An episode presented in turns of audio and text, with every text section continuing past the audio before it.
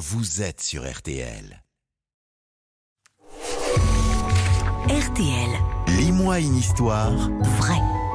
Chaque jour de l'été, Laurent Marsic vous fait découvrir une histoire pour euh, les enfants, une histoire pour euh, connaître un, un personnage, un objet, un, un monument. Certains ont, ont changé le monde. Chaque histoire est à retrouver en, en podcast. hein. C'est euh, un partenariat avec Gallimard Jeunesse. Et ce matin, euh, qui était, tiens, l'inventeur de la Croix-Rouge, Henri Dunant Henri Dunant naît en 1828 au 19e siècle à Genève en Suisse, dans une famille bourgeoise où l'on inculque aux enfants le don de soi, l'entraide avec les plus faibles et les plus démunis. C'est important parce que c'est ce qui va guider les pas d'Henri Dunant pendant toute sa vie. Devenu homme d'affaires, il achète en 1850 un domaine agricole en Algérie, qui est alors une colonie française.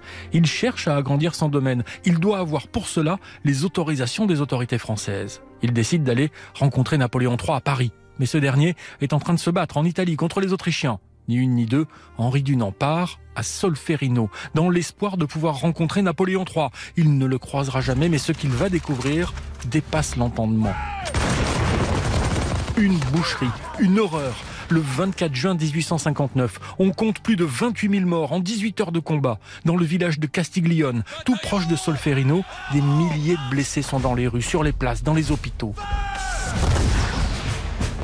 Henri Dunant se transforme alors en infirmier et il crée des hôpitaux de campagne. Que font les hommes contre la guerre? Cette monstruosité qu'ils pourraient éviter? Rien Au contraire Plus de 300 000 hommes ont été engagés dans les combats. Il y a plus de 40 000 blessés et morts abandonnés sur le champ de bataille. La poignée de médecins sur place ne peut pas faire grand-chose. Henri Dunant n'oubliera jamais. Il couchera même sur papier dans un livre toute l'horreur de cette bataille. Je vois toujours l'église, j'entends les cris, les râles, l'odeur épouvantable me reprend à la gorge. Calme-toi, Henri. Bon, J'avais besoin d'écrire ce livre, il fallait que les autres sachent à leur tour. De retour en Suisse, il suggère alors l'idée que dans tous les pays du monde, des organisations humanitaires totalement neutres devraient être autorisées à soigner les blessés en cas de guerre. Un militaire blessé redevient un être humain qui a besoin d'aide, écrit Henri Dunant.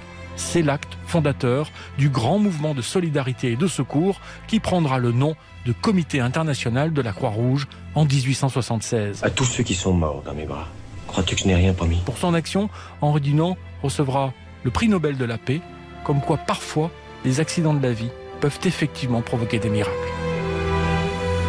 Lis-moi une histoire vraie, histoire tirée des collections BAM et les grandes vies aux éditions Gallimard Jeunesse et à retrouver donc en ligne sur RTL.